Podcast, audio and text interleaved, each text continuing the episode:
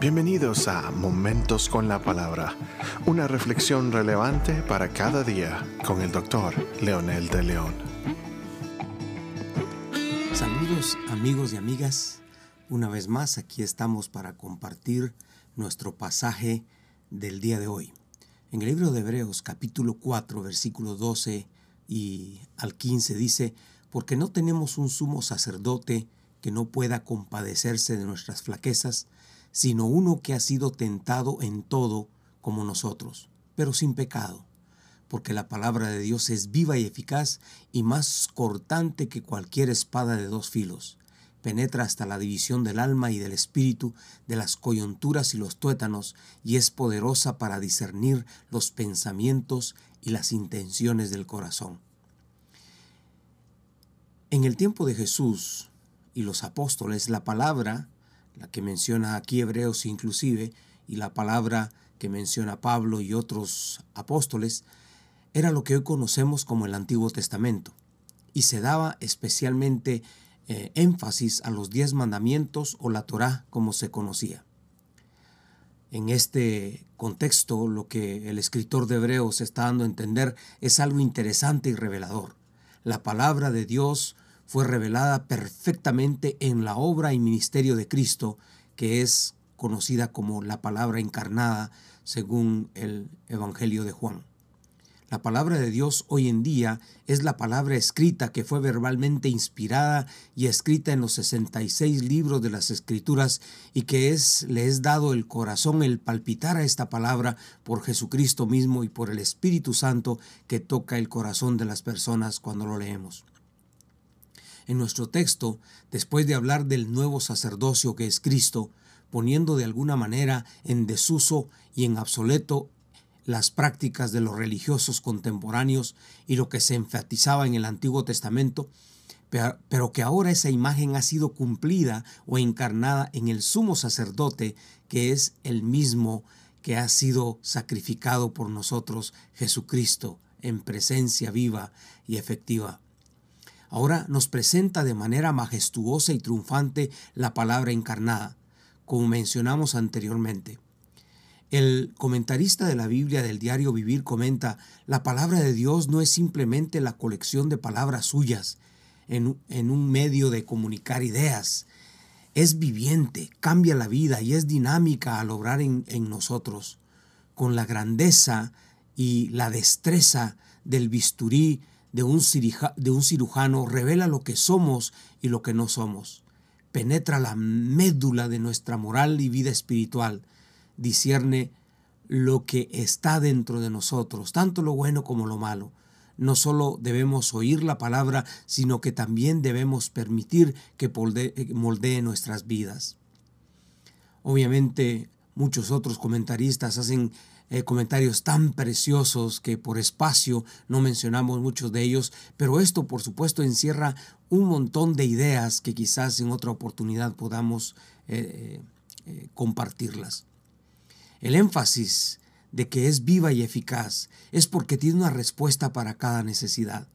Muchas personas a veces se nos acercan después de haber predicado y nos dicen, ¿y usted cómo conoce mi vida? Realmente no es el predicador, es Dios y la palabra viva que tiene un mensaje para cada uno en el momento preciso.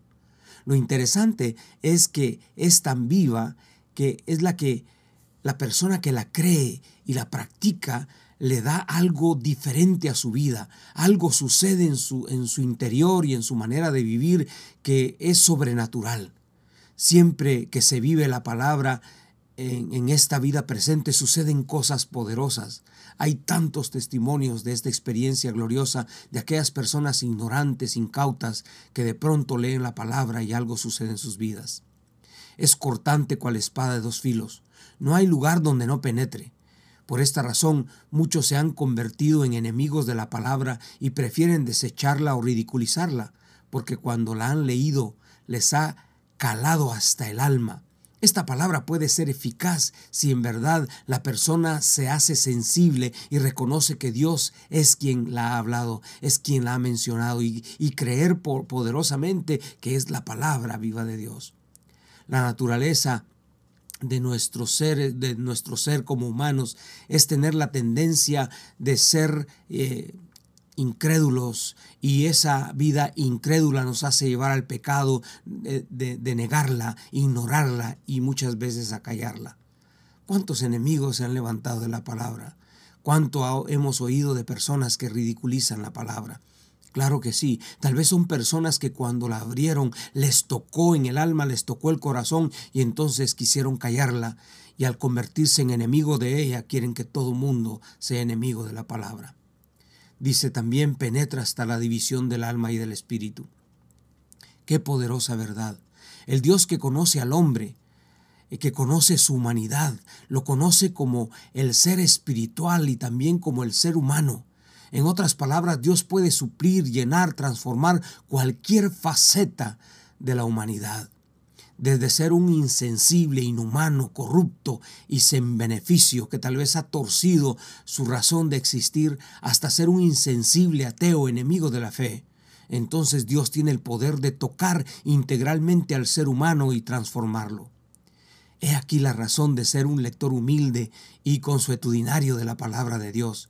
He aquí la razón de que cada cristiano que es pobre, inútil, con autoestima hasta los suelos o carnal, esta es su cura, esta es la cura inminente para el ser humano que tiene todas esas falencias. Por último dice que es poderosa para discernir los pensamientos y las intenciones del corazón. En palabras sencillas diría que eh, demarcará al que se quiere eh, ocultar en su falsa piedad. Él va a poner los límites y les va a decir dónde está su problema. Aquellas personas arrogantes e hipócritas, Dios es capaz de revelarlos y decir quiénes son. Por supuesto, a muchos no les gusta la idea, por eso es que muchas veces se ocultan. En palabras sencillas, William Barclay dice que es como despellejar a un animal lo deja desnudo al descubierto. Nos quita las excusas de nuestra boca. Siempre que un pecador quiere dejar a Dios o alejarse de la iglesia y alimentar sus vicios, siempre tiene que justificarse de alguna manera. Tiene excusas que nunca acaban. Pero para Dios no existen las excusas. Él conoce el corazón humano, sabe que cada uno tiene maneras de querer evadir su responsabilidad, pero para Dios no habrá un pobrecito. Tenía razón. Para Dios siempre hay un responsable y un culpable, porque la palabra ha sido revelada.